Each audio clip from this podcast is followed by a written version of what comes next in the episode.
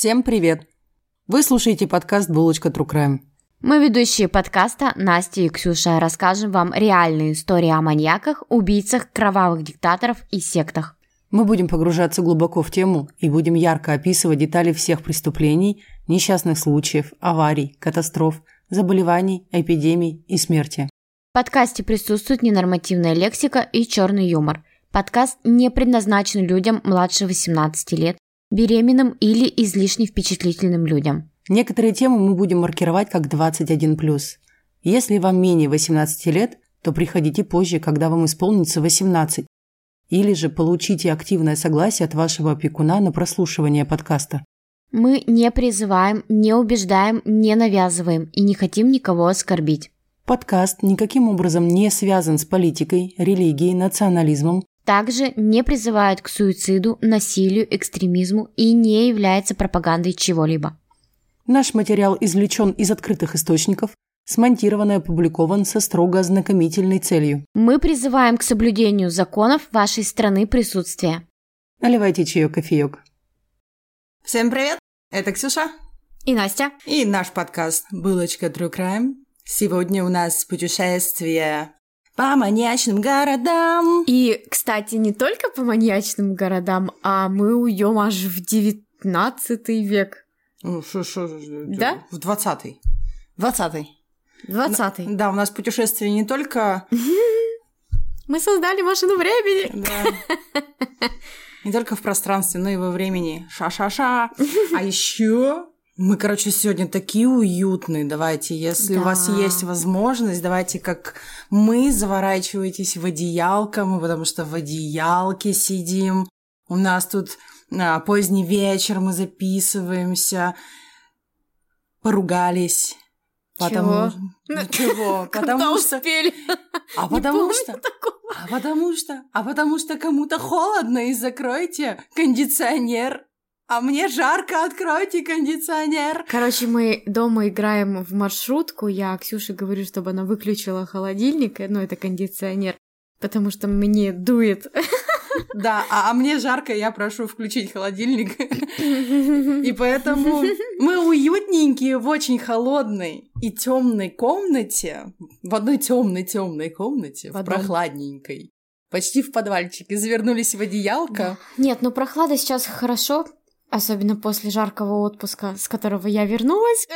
Ты что, медведей там повстречала? Нет, слава богу, Слушай, ну повезло. Медведям. медведей не было. Слава богу, слава богу. А я просто всем медведям позвонила. Чтобы не трогали эту девочку, Да. и своим передай. Да, и своим передай, что как бы эту девочку не трогать. Они такие, воу-воу, мы ее видели, мы ее знаем, мы сами свалим. Да. Как-то так. В общем, с новыми силами я готова работать. К новым достижениям. Да. А пока Настя была в отпуске, у меня было очень много времени, потому что я не делала ничего. Ну, то есть, там, не- я не писала никакие сценарии, ничего не делала, ничего не редачила. Я, короче, смотрела фильмы, я смотрела сериалы, я слушала новые подкасты. Все вот прям как я люблю, поглощала информацию тоннами. Во-первых, я посмотрела наконец-то фильм Круэлла, который новый вышел. Ну, он не новый, да. Только, только сейчас ты его посмотрела. Да, я только сейчас его посмотрела. Мне потому что- понравился. Ой, мне тоже жутко понравился, конечно.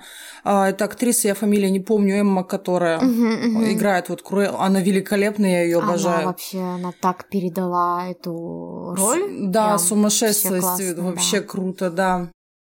Потом я рыдала. Ну, потому что там э, вот это вот все, конечно, Там что-то... собачки. Да, ну там ни- никто не погиб, но почему-то я рыдала. После этого, естественно, я посмотрела а, фильм, где Глен Клоус играет э, Стервеллу Дейвиль. Ну, то есть это оригинальный фильм э, Мгм. «101 далматинец». Там тоже я над всем рыдала, и когда собака рожала, и щенков... Я просто рыдала, я р- э, размазывала по лицу все это. Потом я посмотрела сериал, очень рекомендую, э, «Don't Fuck with Cats». То есть «Не трогайте котиков» адаптировали название, там всего три серии. Прекрасный. И Я не буду даже рассказывать про что, но про маньяка, он про маньяка, про э, маньяка и интернет, интернетных да, детективах. Что-то Сколько у у меня- тебя нового? Пока я там тюленила, ты столько всего сделала. Ой, я... молодец. Я вообще... Это я только говорю о том, что, в принципе, меня сильно зацепило. А я еще две книги прочитала, поэтому, говорю, у меня было очень много времени, это целых две недели, я чем только не занималась. А еще я э, слушала подкаст. Я нашла, во-первых, подкаст «История русского секса», который, к сожалению, закончился. Последняя серия его вышла. Да ладно. Да, а я еще и не знала. Ты знала, да, этот э, подкаст? Конечно. А вот я не знала, представляешь, я его весь прослушала. А я прочитала это Стивена Кинга. Обожаю Стивена, Стивена Кинга. Я Конечно. сейчас «Сияние» читаю. Нет, я читаю... Короче, я читаю две книги сейчас. Это «Сияние» и моя наилюбимейшая книга, которую я перечитываю раз уже, наверное, пятый, если не шестой, седьмой и так далее. А, Это Генри Марш «Не навреди. Истории жизни нейрохирурга». Ну, это очень знаменитая книга, ее, А наверное, слышали все. А что ты мне... Дай почитай. Дам почитать, сейчас Класс. зачитаю, дам. Мгм. И там он рассказывает про, ну, то есть там, допустим, глава ам, диагноза, ну, там, допустим, там, аневризма, да, и он рассказывает, как там в случае у женщины он как бы лечил эту аневризму. Мгм. Вот, и это как, как медицинские истории, но настолько простейшим языком написано, Мгм. так легко читается, что, ну, я ее прям в захлеб читаю, ухожу в литературный запой, как, Мгм. как ты любишь говорить. А, Вот. мой любимый вид запоя В общем, литературный. я, я просто хожу с этой книгой и всем вот так вот тыкаю. Почитай. На, возьми, почитай. Хочешь почитать? Возьми мою книгу Э, почитать. Давай да. почитаем ее вместе. Я люблю читать книги. Я могу тебе вслух ее почитать. Короче, книга прям вообще, ребят, обязательно к прочтению прям вот. Кстати, вслух почитать. Я выпустила пять книг, озвучила. Ну, А Что-то я давно не, не говорила же, что я еще ж... чтец. Представляете, это- Чтец. я чтец, да. Я пять книг выпустила. Но это рассказы Тэффи, они короткие, но кайфовые. Ну, Ба- кайфовые. Банный черт моя любимая.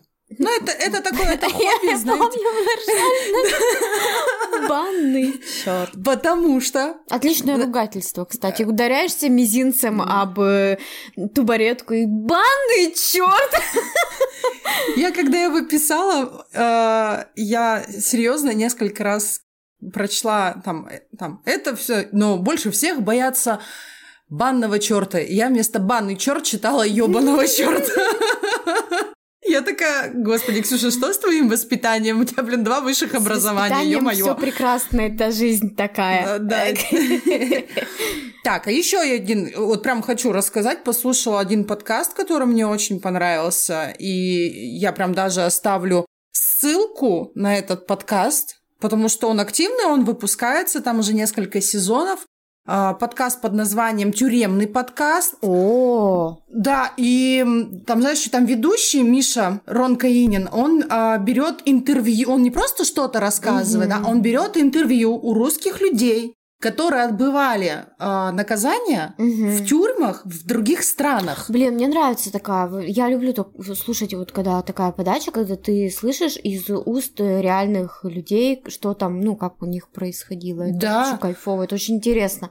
Мне очень понравилась моя любимая история. Две, две у меня любимых истории. Там про женщину, которая сидела сначала в СССР по малолетке. Ее отправили в колонию для несовершеннолетних за кражу обуви. В- Там была типа дискотеки, и, и она просто отжала обувь. Ее посадили в тюрьму. А потом, ну вот она, как она рассказывает этот свой первый опыт, как она по малолетке сидела. А потом, спустя какое-то время, лет 20 примерно, она снова оказалась в колонии, но уже, естественно, для взрослых и в России. Она по 228 пошла. 228 срок опросим. Да, да, да, да, да, да, да.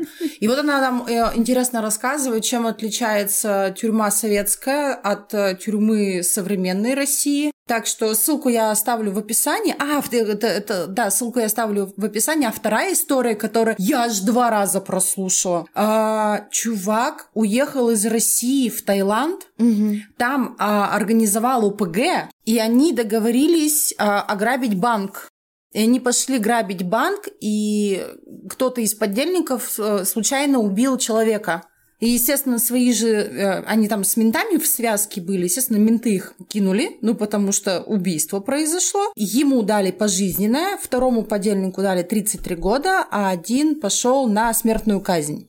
М. Вот, и как раз вот брали интервью а, у того, кого посадили-то на пожизненное, но его, э, в общем, он уже на воле, то есть его у- удалось вытащить из тюрьмы. В общем, Интересно. очень интересно, послушайте, подкаст живой, потрясающий, он берет интервью, вот этот Ми- Миша как ведущий. м, Миша, ты сказочка. огонь! Так, возвращаемся к нашему подкасту.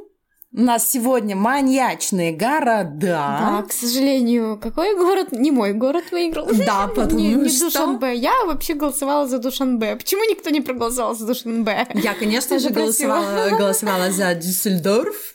Но, как я и говорила, если бы у нас был видео-подкаст, то выиграла бы ты, потому что ты красивая. А раз меня не видят, то выбрали меня как самую громкую. Вот и все. Ты тоже очень просто. Следующий город у нас будет на F. Голосование уже идет. Там будет Флорида, Франкфурт на Майне и Флоренция. И, естественно, когда я подготавливала города для будущих э, выпусков на Мгм. букву F, что я, значит, вообще выяснила? Знаете, что я выяснила? Что если вы боитесь маньяков, если вы боитесь каких-то а, преступлений, выбирайте для жизни город на букву F. Там ничего нет? Да вообще ничего нет. Это, знаете, как в... Вы где-нибудь видели новости про Монголию? Что там происходит вообще? В Монголии все прекрасно. Ничего не происходит. Вот и в городе на букву F не происходит ничего. А есть кто из Монголии? У нас есть? Нет? Монголия нет, нас, кстати, не слышит Монголия. Монголия, послушайте нас, пожалуйста, и расскажите, как у вас там, как дела. Да, чуваки, которые знают монгольцев, которые э, говорят на русском, понимают русский язык, пожалуйста, передайте наш подкаст, чтобы у нас Да. в статистике была Монголия. А нам еще интересно, у нас просто, возможно, в планах переезд в Монголию. Да, Мы уже год об этом грезим. Грезим Монголией. Господи, мы реально сумасшедшие. Ну, а Мы сумасшедшие. Прекрасно. Я люблю строить статистику по нашему подкасту, но, в принципе, я думаю, что, наверное, это нормально смотреть статистику, да, своей работы. Ну, конечно. Что мы, шо мы там с Анастасией наделали?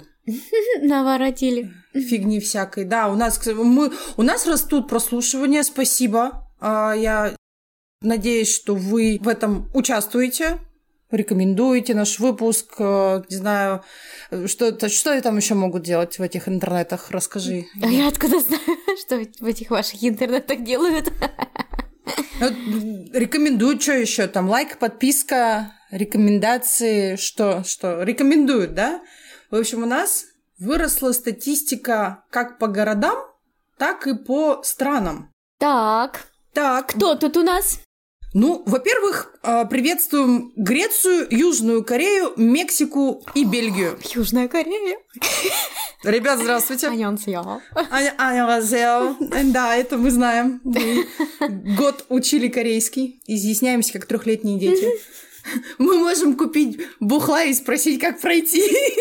Можем еще кофе купить. Ну, да, кофе тоже бухло. Ну, его же пьют. Но не бухают. Ну, не знаю, сколько я пью кофе, я бы сказала, что я в кофейном запое. Молдова рвется в рейтинге, ближе к России уже по прослушиваниям. Привет, Молдавания! И Нидерланды. Во, еще Нидерланды вырвались вперед. Здорово. Да. А немцы, подожди, мы же сегодня в, в Германию полетим. Германия, Германия нас слушает. Германия на четвертом месте по прослушиванию. Ну, сегодня прям мы летим в ваш город. Да. Да.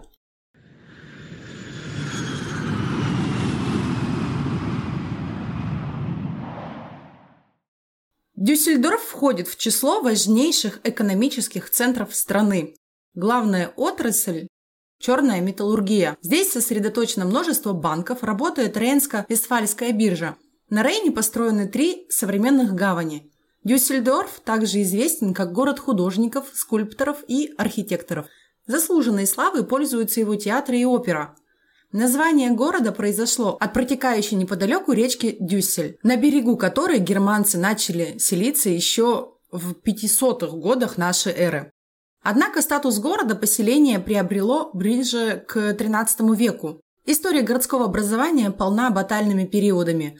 Вначале за него бились местные аристократы, потом он участвовал в борьбе протестантов против католиков, пережил французскую оккупацию Первой мировой, а в период Второй мировой войны стал негласной столицей нацистской молодежной организации Гитлерюгенд. Освобожден после без боев американскими войсками в апреле 1945 года. Маленький Париж так называл однажды Дюссельдорф Наполеон. Считается, что Дюссельдорф – один из самых дорогих городов Германии. Последние несколько десятилетий еще и деловая столица. Здесь располагаются офисы крупнейших мировых компаний, только одних японских представительств насчитывается около 500. Дорогие бутики, банки и небоскребы. Динамичному ритму жизни подстать современная архитектура. Прям захотелось полететь туда. Действительно. Там есть э, что посмотреть. Там есть самая длинная в мире стойка бара. О, это то, что надо. Прям для нас, да. Так называют набережную Дюссельдорфа, где кафе, рестораны и пивные сливаются в один ресторанный зал, который всегда полон посетителей. До 95 года на этом излюбленном туристами и горожанами месте проносились автомобили, для которых построили туннель под набережной. Почти все путеводители по Дюссельдорфу, которые я изучала, советуют одну интересную улицу, так называемую веселую улицу, Пейн-стрит. Ее главная особенность заключается в том, что здесь все фасады зданий разрисованы граффити. Но я посмотрела фото, на самом деле не очень. Не буйство красок. И ты почему-то говоришь э, разрисованность граффити, да, и у меня сразу такой фух, там все такое красочное, красивое. Типа офигенное. красочное, но мне вот не понравилось. Как будто бы неаккуратно. Да? М-м, поддерживать надо. А, это, видимо, ну, выцветает как... же со временем, конечно. Конечно, конечно. А у входа в придворный парк, который был создан для курфюрста Карла Теодора в 1769 году со стороны старого города поставлены ворота Ретингера в виде двух павильонов, украшенных дорическими колоннами. Эти ворота построены в 1812 году в стиле классицизма по проекту архитектора Адольфа фон Фегедеса. В восточной части парка находится охотничий замок Егергов, который был построен в период с 1752 по 1763 год. В нем нынче размещается музей Гетте. Также в Дюссельдорфе есть музей неандертальцев. В долине Неандера в пещере Фельхольдерхеле были обнаружены остатки древнего человека. Первобытных людей, принадлежащих к этой культуре древнего каменного века, с тех пор называют неандертальцами. Музей дает возможность совершить путешествие именно э, в то время человечества, как оно вот в саванне типа проживали первые люди. Я бы вот туда бы обязательно сходила. Можно посмотреть де- на древние церкви Дюссельдорфа, например, базилика святого Ламберта, храм апостола Андрея, храм святого Максимилиана, храм святой Цицилии. Самое главное, что там сохранились и замки. Например, вот в том же Калининграде э, сохранилось из 17 замков всего четыре, угу. один из которых тюрьма, второй из которых водоканал. Ну, чтобы вы понимали. Я, кстати, буквально недавно читала новости, что то здание, где была тюрьма, передали э, в музей. Я не помню, говорили мы это в подкасте или нет. Это, по-моему, я позже новость а, прочитала. А, по-моему, нет, мы этого не говорили. Да, я это позже прочитала. Мы вообще не упоминали. Поэтому вместо тюрьмы там будет наконец-то замок, его будет облагораживать, и нашли даже а, уже инвестиции. Так тюрьма не действующая была? Была действующая тюрьма, там сидели люди, да, в бывшем замке в Калининграде. Обалдеть. Угу. И вот его восстановят, это будет замок, и туда можно будет слетать на экскурсию. А, значит, в Дюссельдорфе э, самый старинный замок, э, замки это Хельторф и Калькум. Это еще там с рыцарского периода. А в центре города находится дворец Бенрад. А старейшим замком является разрушенный императорский дворец э, в Кайзерсверте, датируемый 700 э, годом постройки нашей эры.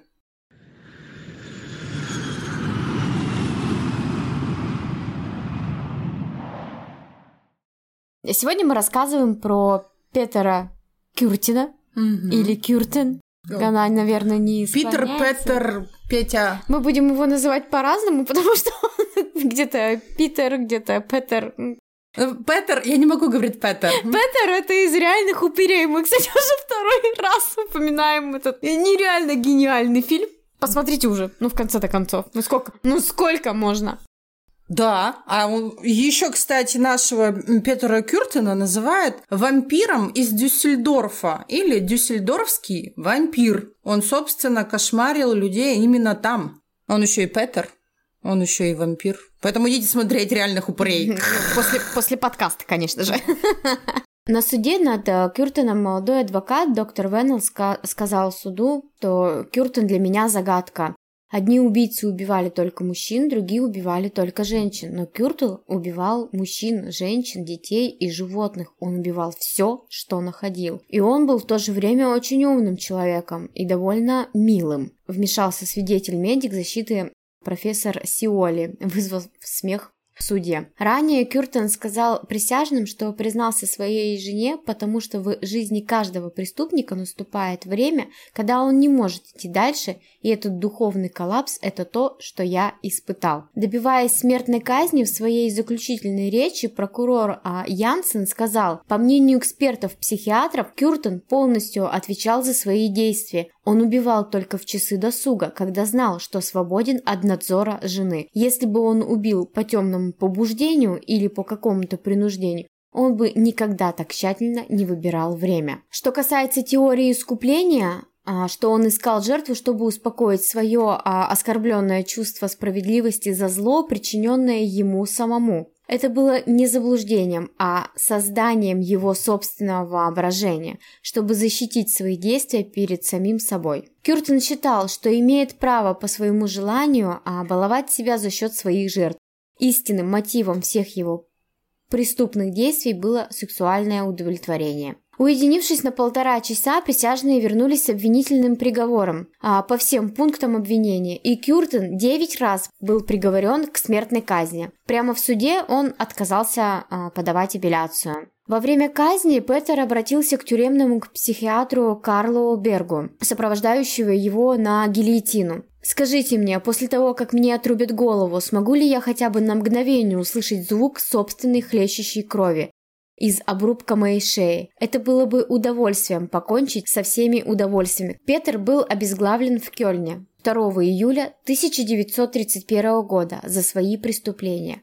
Голову маньяка отдали врачам для исследования. Его поведение было настолько тревожным, что врачи полагали, что его мозг должен был физически отличаться от обычного человека. Ее разрезали пополам, чтобы добраться до мозга. Судебная медицинская экспертиза не нашла ничего необычного. Ну, мозг и мозг. Его голова была мумифицирована, а, кочевала из музея в музей и в 1989 году была продана с аукциона владельцам Replace Believe It or Not Wisconsin Dells где и хранится по сей день. Кстати, по поводу отрубленной головы. Вот прям мне хочется вставочку сделать. Mm-hmm. Я недавно а, читала про всякие там казни. И ты, кстати, может быть, это тоже слышала. Оказывается, а, там какие-то супер умные чуваки, которые там исследовали отрубленную голову. Отрубленная голова еще несколько секунд понимает, что ее отрубили. А, да, это на мышах проверяли. Ага. Да.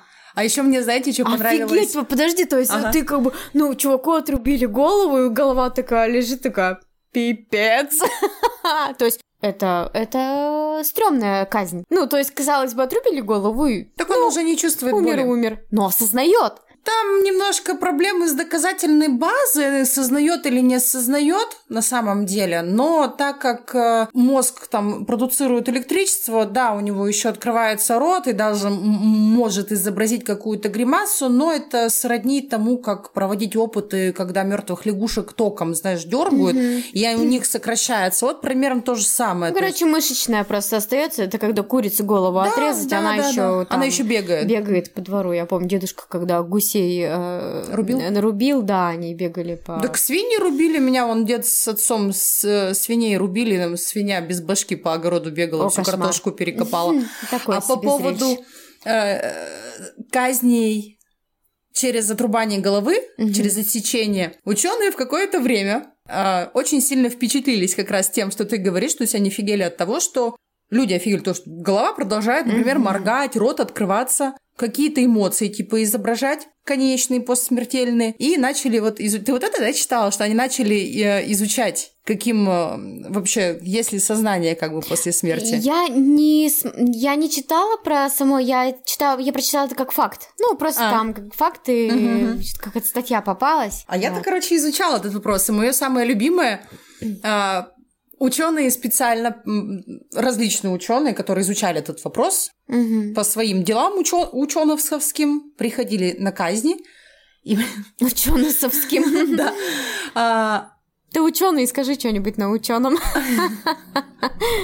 H2O. И проводили эксперименты над вот этими а, отрубленными головами. И мое любимое, когда они типа били голову по щекам, она говорила, не надо, мне больно, убери свои руки от моего лица. Ну, типа, да, то есть у них было, вот они проверяли, будет ли голова реагировать на пощечины, это раз. Я просто, ты понимаешь, он подходит к человеку, ну, это по... да. берет голову и давай отрубленной голове по щекам бить. И что, она, ну, они реагировали? Да нет, конечно. Конечно, не реагировали. А второе, они еще выкручивали соски телу, что а, поймет голова или не поймет, что что-то происходит с телом. Голова не поняла. Ну, сложновато, когда она в пару метрах от сосков. Достаточно сложно. Не трогай мои сосочки. Некоторые люди не понимают, когда голова на месте, Ой. а тут она как бы далеко и даже видит. Я бы пошутила сейчас, но не стану. А давай шути. Не буду. А ну давай. Я приличная, а, да. Нифига ты неприличная. Ты читаешь на досуге про виды казней, блин, ты неприличная. Ну что? Все читают на досуге виды казней. Кстати, в последнее время меня стала в браузере преследовать эм, это нативная реклама услуги экзорциста онлайн. Я задумалась. Может быть, надо. А мне реклама предлагает бункер построить. Никогда ничего про бункеры не, не гуглила и не делала. Я прочитала статью недавно о том, что увеличилось число запросов на строительство бункеров. Ну, ну это нормально. Мы живем в период огромного стресса. Ну да. И военных конфликтов. Вон в этом, кстати, в Израиле новые дома, когда строят, ну, вот как у нас здесь строят новый дом, да, там вот так вот строят новый дом. И в новом доме в каждой квартире есть э, бомбоубежище. А у нас своя газовая котельня. А у них бомбоубежище. Петр родился 26 мая 1883 года в Кёльн-Мюльхеме, пригороде Кёльна, в крайней нужде и бедности. Он был старшим из 13 детей, его отец был алкоголиком с садистскими наклонностями, жестоко обращался с женой и детьми. Они жили в двухкомнатной квартире, которую, ну, делили на делили 15 человек. Там, да, на 15 человек. То есть они жили в двухкомнатной квартире, и еще отец с матерью умудрились после седьмого зачать еще пять? Ну, он насиловал мать прям при детях. Семья жила в страхе перед отцом. По профессии он был лепщиком и заядлым пьяницей. Он возвращался домой из местной корчмы, бил своих детей и э, насиловал э, жену. А Петр, как старший, чувствовал на себе всю тяжесть э, этого насилия. В последующие года он также, ну, отец насиловал и своих дочерей. Это ежедневное сексуальное насилие оказало огромное влияние на мальчика, у которого в возрасте 9 лет сформировались нездоровые отношения с ловцом собак, живущим в том же доме который познакомил его с практикой зоофилии. Позже Петер будет утверждать, что утопил двух школьных друзей в возрасте 9 лет, столкнув одного за борт плота, на котором они плавали по реке. Второй нырнул ему на помощь, и Петр держал обоих под водой, пока они не задохнулись. В то время это событие было отвергнуто как трагический детский несчастный случай. По мере того, как Петр взрослел в половом отношении, его зоофилия распространялась на овец, коз и других домашних животных. Причем подросток испытывал особое удовлетворение, когда животное было заколото во время полового акта. К 1899 году в возрасте 16 лет Петр дошел до мелкого преступления и сбежал из дома, спасаясь от а, продолжающегося насилия. Вскоре после его отъезда его отец был арестован за кровосмешение с, э, с дочерью, которой было 13 лет, и был заключен в тюрьму на 3 года. Мелкое преступление Петра вскоре привело к первому из многих коротких тюремных сроков за различные проступки. Которыми они были, а, которым он был отмечен в последующие года. Ужасные условия в тюрьмах подтвердили его садистские наклонности, которые он теперь перенес а, на людей. С каждым последующим приговором гнев Петера против общества и его способность к разврату возрастали. Он обнаружил увлечение жестокими сексуальными действиями, находясь в одиночной камере что настолько усиливало его фантазии, что он начал нарушать тюремные правила, чтобы обеспечить максимальное время в одиночной камере. То есть он, специ... он специально совершал правонарушение, чтобы в одиночке сидеть? Да. Ха, прикольно. Да. Начало криминальной карьеры Петера. Молодой Петр жил своим умом и часто воровал еду и одежду, чтобы выжить. В следующие 24 года он будет находиться в тюрьме и выходить из нее. Посадили, вышел, посадили, видимо, за мелкие вот эти вот преступления его там сажают. А, и утверждал, что его жестокое обращение в судебной системе заставило его одержимо мстить обществу. Обидели мышку, написали в норку обаятельный, красивый и, когда позволяли деньги, а, щеголеватый молодой человек, Петер не имел проблем с привлечением женщин. Но его неистовая похоть и полное отсутствие сочувствия или нормальных человеческих эмоций означали, что он был не способен влюбиться.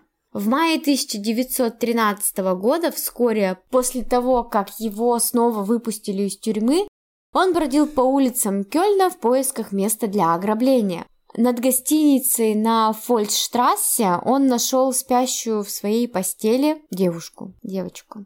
Когда на следующее утро было найдено тело десятилетней Кристины Кляйн, подозрение пало на ее дядю, Отто, который накануне вечером поссорился с отцом девочки и пригрозил сделать то, что он запомнит на всю жизнь. Отто обвинили в убийстве, но, к счастью, присяжные оправдали его, посчитав, что доказательств недостаточно. Личность убийцы Кристины не, не выяснится еще 18 лет. В 1914 году, когда над Европой э, сгущались тучи войны, э, Петра призвали в кайзеровскую армию. Но военная жизнь не устраивала эгоистичного и недисциплинированного Петра, и вскоре он дезертировал. Его поймали и отправили в тюрьму, и он оставался там на протяжении всей войны и ее последствий. Петер провел большую часть своего времени в одиночной камере. Он часто намеренно нарушал правила, чтобы его запирали а, в одиночестве и проводил время среди жестоких фантазий. Снова, как тогда? Да, то есть он там сидел, варился, варился, варился. Он представлял себе нападение на людей, поджоги и даже саботаж на железных дорогах, чтобы убить как можно больше людей. Петер после освобождения в 1921 году уехал к своей сестре в небольшой город Альденбург. Там он встретил свою будущую жену, бывшую проститутку, которая сама провела около четырех лет в тюрьме за то, что пристрелила человека, который отказался на ней жениться прямо у алтаря. Она была поглощена чувством вины и провела остаток своей жизни, убежденная, что она должна принять свою судьбу, чтобы получить искупление за все свои грехи. В конце концов, они поженились и жили в Вальтенбурге до 25 года, когда Петер устроился на фабрику формовщиком. Он также стал активным профсоюзным деятелем. Пара переехала в Дюссельдорф, чтобы найти работу. И Петер постепенно обнаружил, что его самоконтроль ослабевает. Между 25 и 28 годами он напал на четырех женщин в Дюссельдорфе, задушил их до потери сознания и, естественно, изнасиловал. Он также занимался поджогами и получал удовлетворение, представляя, как бродяга сгорает заживо, только что в подожженном доме или в сарае. Затем в ночь на 9 февраля 29 года он подкараулил восьмилетнюю девочку Розу Олигер, когда она шла по улице Дюссельдорфа. Она получила три ножевых ранения и была найдена под живой изгородью.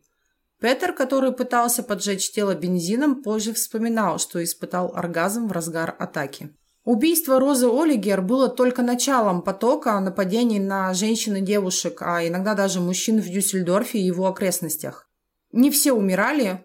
Например, Мария Кун выжила, она получила аж 24 ножевых ранения. Ого, ничего себе. Террор продолжался 29 и 30 год, и паника и возмущение в районе Дюссельдорфа росли, поскольку каждое преступление очень зловеще описывалось в немецких газетах. Ну, не, не запаникуешь тут. Ну, так опять же, и э, работники СМИ всегда очень ну, любят, любят они, такие да. истории, да. Ну и люди их любят. Господи, мой любимый канал был всегда НТВ. Моя любимая передача «Криминальная Россия». Люди любят. One Love. Иван Лав. Да и мы ведем тоже подкаст про убийц так-то. Ну да. Дожили. Естественно, люди э, в панике. В газетах везде э, большими буквами на всех страницах было там, на, на- ну, на лицевых страницах, как это называется, на первых страницах, да, на полосах было написано «монстр», «вампир», э, «дюссельдорфский вампир», и обрастало, естественно, это... Ну и так эти кровавые ужасные преступления, но, естественно, еще и они обрастали слухами, мистицизмом обязательно Мгм. тем более это 30-е годы того века, это там как раз любили мистицизм, как раз была Дракула. Эпоха развития еще к тому же спиритических сеансов. Да. То есть там вообще у людей было малое образование, а малое образование это всегда что? Это магическое мышление. И, естественно, по ночам нападает кто? Вампир. Е. Одно из самых ужасных преступлений произошло 23 августа 29 года, когда жители города Флехия отмечали ежегодную ярмарку. Петр подошел к двум приемным сестрам, когда они покидали ярмарку, и попросил старшую Луизу Летсон, 14 лет, выполнить для него поручение. «Не будете ли вы очень любезны и не принесете ли мне сигарет?» «Я позабочусь о девочке», — сказал он. Луиза согласилась, но как только она скрылась из виду, он задушил пятилетнюю Гертруду Хамакер и перерезал ей горло в процессе изнасилования. Когда Луиза вернулась, ее тоже стащили с дороги, задушили и почти обезглавили. Нападения, многие из которых закончились смертельным исходом, продолжались все лето. 7 ноября после убийства пятилетней Гертруды Петр отправил в местную газету карту, показывающую, где ее тело можно найти под грудой строительного мусора. Ее задушили и нанесли 35 ножевых ранений. Это вот тоже... 35 ножевых ранений. Мгм. Это же сколько Пятилетней в девочке. Сколько она, метр ростом? в человеке ненависти просто. Мне кажется, это вот эта ненависть, она э, жесть. Да, он э, ее трэш. фарш просто рубленый Да. такой превратил, потому что, ну, пятилетний ребенок, он до метра Кошмар. ростом обычно, И- особенно и девочки. Это боу.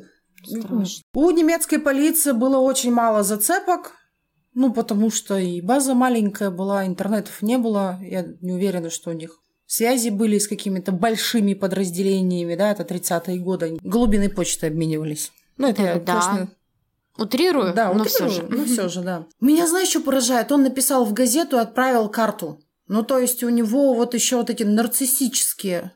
Мало того, что вот э, он безумен, социопат, у него очень серьезные сексуальные девиации, Мгм. так еще такое, хм, газеты пишут обо мне. Поможем газетам сделать меня знаменитей. Нате вам карту. А это как Зодиак, да? Он же Ну. тоже отправлял в, га- в эти Мгм. газеты. И БТК еще так делал. Да.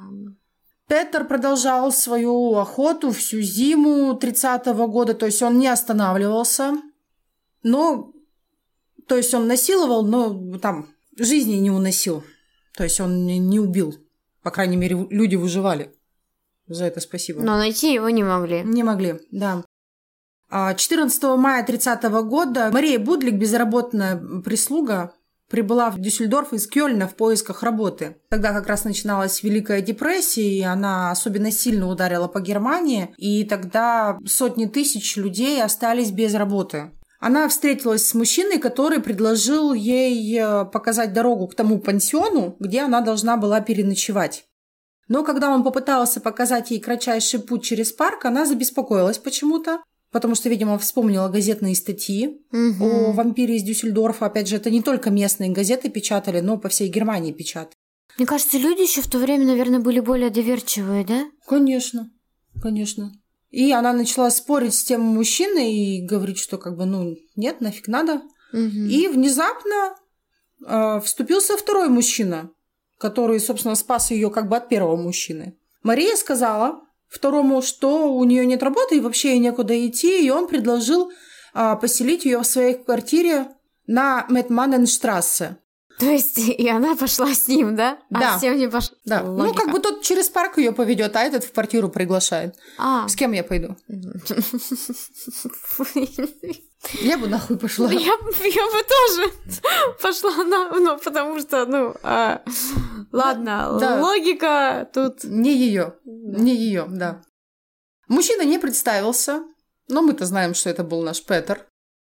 Он я подумала, её- что первый Петер на самом деле, когда ты начала говорить про парк, я подумала, о, Петер, а потом... Он нет. Второй оказался Петер, который ее очень благородно спас. Ты же помнишь, да, что он был красив, если у него были деньги, ну, то есть аккуратно одет, он такой щегол, Слушай, приятный. А, на самом деле, вот мы когда рассказываем про кого-то, да, ну, я думаю, что, наверное, наши слушатели тоже, если ну, не посмотрев фотографии этого маньяка, когда про него, там, про, лю- про любого человека рассказываешь, да, ты в голове вырисовываешь картинку Мгм. его внешности. Мгм. И мне сейчас очень сложно представить его красивым, потому что я вижу в голове. Его Петера? Нет, я А. вижу Петера из реальных упырей. То есть это лысый, ушастый, С длинными тот пальцами, самый когтями, вампир. Да. Такая. который разговаривает так. Да. От- отступление маленькое. Ну, мне просто меня это весь подкаст коробило. Мне нужно было высказаться, извините.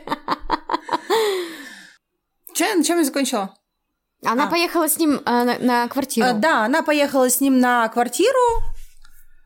Он, он уже сказал, что он женат, что жена вот отсутствует, Мгм. потому что как бы там типа на работе. И он попытался заняться с ней сексом, но она как бы возражала, естественно. Мгм. Он сказал, ну тогда ты тут жить не будешь, я тебе найду другое место для проживания. Они сели в трамвай, то есть оттуда они поехали в другое место, ну, чтобы не запутаться, да, вот я раз... Они сели в трамвай, он повез ее в сторону леса Графенбергер. Петр там уже, когда они до Дуда доехали, дошли до этого леса, ну, то есть он же ее как бы проводит, Мгм. Петр схватил ее за шею и, собственно, изнасиловал и вернул, к и вернул ее к трамваю. А, он ее не убил. Он ее не убил, да. Он ее отпустил. Его позже-то спросили, почему ты ее не убил. Он ответил, я не собирался, поскольку она не сопротивлялась. Интерес пропал. Да. Я также не думал, что Будлик сможет вернуться в мою квартиру. Она а, была как бы довольно малоизвестной на Мэттенматтенштрассе. Ну, то есть она в запутанном месте находилась. Мгм. Но Мария-то жива. Запомнила и название улицу, и квартиру. Мгм. И, собственно, травмированная и стыдящаяся позора жертвы изнасилования, она не обратилась в полицию. Она написала письмо другу, в котором рассказала о пережитом. Что с ней случилось? да? Мгм. Но это письмо случайно было отправлено не по адресу и было вскрыто женщиной, которая сразу же отнесла его в полицию. Интересная цепочка такая. Э, Максимально запутанно. То есть тут вот.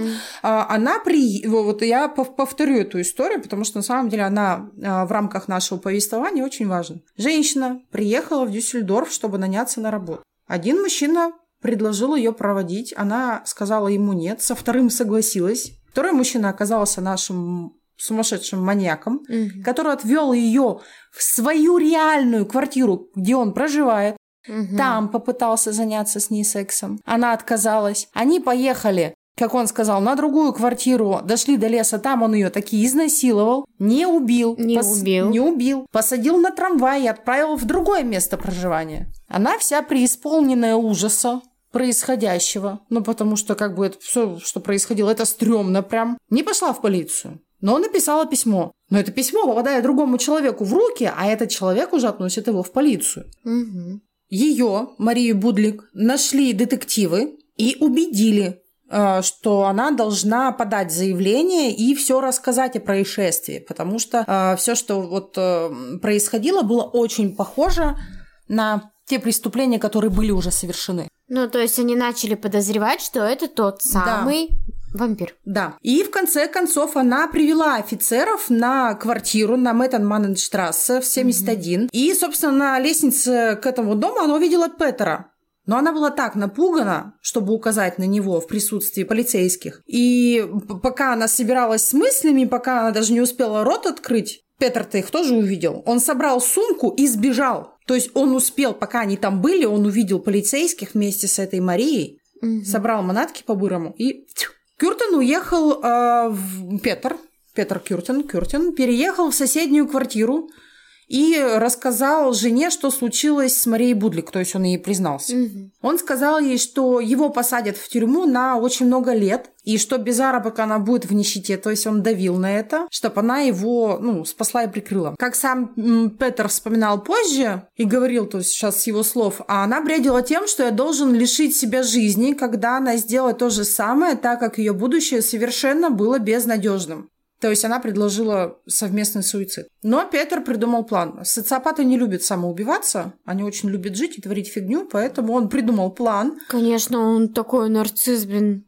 Хм. Сам о себе, о своих преступлениях в газетку написал с, с планом. Меня прям вообще коробит. Я прям хотела бы увидеть на самом деле. Я, я не нашла, но я бы хотела увидеть, потому что по-любому эта газета где-то есть. Ее в интернете пока нет. Ну, обычно же выкладывают э, подборки старых архивных газет. Тут как бы вот э, нету. Но я посмотрела, это прям э, в моей голове это рисуется как карта сокровищ, знаешь, с крестом. Очень интересно, как он, вот, э, вот этот человек нарисовал этот путь и что вообще было написано. Так, он, значит, р- э, придумал план. Он признался своей жене, что он вампир Дюссельдорфа, тот самый. И сказал, что она должна воспользоваться этим, чтобы получить большое вознаграждение, предлагаемое за информацию, то есть его же ищут, которая приведет к его поимке. Типа она его поймала и... Ага. Да-да-да, и сдаст. А в конце концов она согласилась.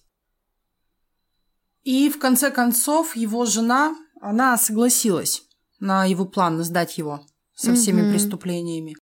Петр планировал совершить еще одно эффектное нападение перед своим арестом, но его жена немедленно обратилась в полицию, и когда а, он снова встретил ее, как они договорились у церкви Святого Роха 24 мая, полиция, вооруженная револьверами, окружила его. Петер открыто признался в своих преступлениях и действительно а, с наслаждением вдавался во все подробности его деятельности. То есть вообще рассказывал все. И особенно его заводило, как э, полицейские и стенографистки, которые записывают его признание, а, морщатся от э, ужаса. Мгм. А ему это кайф доставляло. Невероятный. Мне Фу. кажется, он даже, может быть, себе что-нибудь лишнего приписал, Мгм. если честно. Он много раз переживал в уме все свои преступления и обладал почти фотографической памятью. Он вспомнил крошечные детали спальни той девочки Кристины Кляйн, которую убил 17 лет назад. Первая жертва. Да. Петер предстал перед судом в апреле 1931 года. И сначала он отказался от всех своих показаний и не признал себя виновным. Но позже он передумал. И на допросе у следственного судьи в конце концов был признан виновным в девяти убийствах и приговорен к смертной казни. А в ночь перед казнью он в первый раз съел венский шницель, жареную картошку, белое вино и сказал своему психиатру, что может слышать, как течет его собственная кровь в его жилах. В 6 часов утра 2 июля 1931 года, несмотря на протесты немецкой гуманитарной лиги, его привели на гильотину и обезглавили. И кошмар у города Дюссельдорф закончился. Наконец-то. И лично я считаю, что самая пугающая часть из всей истории Петера – это его последние слова. То есть э, он так показал свою социопатию полную, Мгм. что его вообще не интересуют совершенно жертвы, он совершенно не раскаивается в своих преступлениях, и он их совершенно даже никак не оправдывал. То есть он, он просто рассказал свою жизнь, что жил он хреново, там, та та та та та та та все, что там, преступление, все. И его это ни капельки ведь не волновало.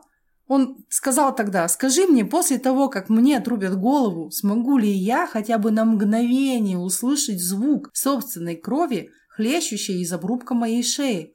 Было бы приятно покончить, ну, со всем удовольствием. Больной, наголо конченый чувак. Вообще, просто, мне кажется, в моем личном рейтинге он рядом со Сливко. Если брать истории наших подкастов о том, что мы рассказывали, вот он чуть-чуть до Ну, него не дотянул. Сливко, Брудос и он. В твоем личном, да? Да. Мгм. В моем личном мире. В твоем личном мире. Мне с милашкой кажется. Бэ, да фу! Боже. Ну, просто я считаю, что он оказался Никогда не одобряла времени. твой выбор мужчин. Как и ты мой. По традиции мы рассказываем, зачитываем список жертв, Да. потому что мы очень сочувствуем всем людям, которые... Это не так давно, в принципе, и было. С последнего преступления и сто лет не прошло. Возможно, Мгм. родственники жертв еще живы даже, которые знали их. Мгм. Ну да. Мы им сочувствуем и надеемся, что не очень сильно повлияло на их семьи, что это не стало каким-то разрушающим фактором. Первой жертвой была Кристин Кляйн, 10 лет, он задушил ее в собственной спальне. Роза Олигер, 8 лет, она была убита 8 февраля 1929 года. Неизвестный механик, он его зарезал 13 февраля 29 года. Гертруда Хамахер, пятилетняя девочка, была убита вместе со своей сестрой Луизой Ленцен 21 августа 1929 года. Неизвестная женщина, она была зарезана 24 августа 29 года. Ида Рейтер забита до смерти молотком в сентябре 1929 года. Элизабет Дорирер, она была убита 12 октября 29 года. Гертруда Альберман. Девочка была убита 7 ноября 1929 года. Ей было 5 лет. На этом все. Мы напоминаем, что в нашем ВК есть э, голосовалка за следующий город. Это Флорида, Франкфурт на Майне и Флоренция. Ты что хочешь?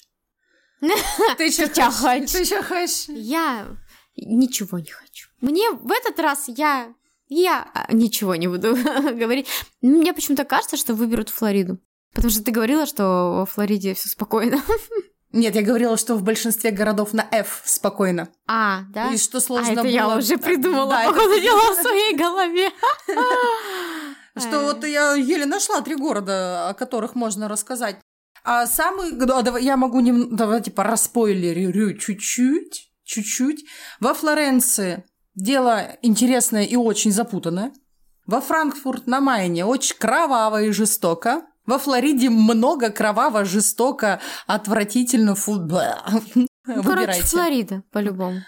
А кто знает? А кто знает? Да. А еще, друзья, есть ли кто-то из наших слушателей музыкант? Я считаю, что нам нужно сделать музыкальную забивку. Под ложечку, да? Да, Под ложечку, забивочку. потому что Может быть, э, вы нас слушаете и уже даже знаете, какая музычка должна быть. Может, на вашей голове играет. да, Мы готовы ко всему. Пишите. ВК. ВК. Да, пишите в. ВК. Ты ссылки кинешь? Конечно. На все кинешь? Я прям на все ссылки кину. Скинь уже ссылку на реальные упыри, пожалуйста. Блин, мы не можем на пиратский контент кидать А. ссылки. Потому что сейчас очень многое вне закона. Ну да. Ну да. Короче, реальные пури смотрите. Смотрите, да. Да, ВК за нас, э, не за нас, За у нас. нас, за, за нас, за вас, за нефтегаз.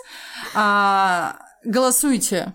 Голосовалку на букву F, которая началась уже, кстати, буквально сегодня. Ня. Да, и там уже, кстати, равное количество голосов на все три города.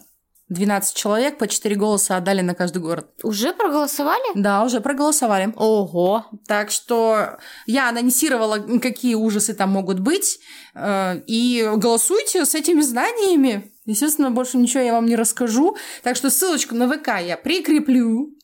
Ссылочку на голосовалочку я прикреплю. На другие наши площадки прикреплю. На Тюремный подкаст, в том числе, которые обязательно Классные послушайте. ребята. Классные ребята. Я прям просто one love. Это вот как а, статья 105 подкаст, который, к сожалению, закончился. Калининградский. Они э, Мгм. про преступления своего города рассказывали.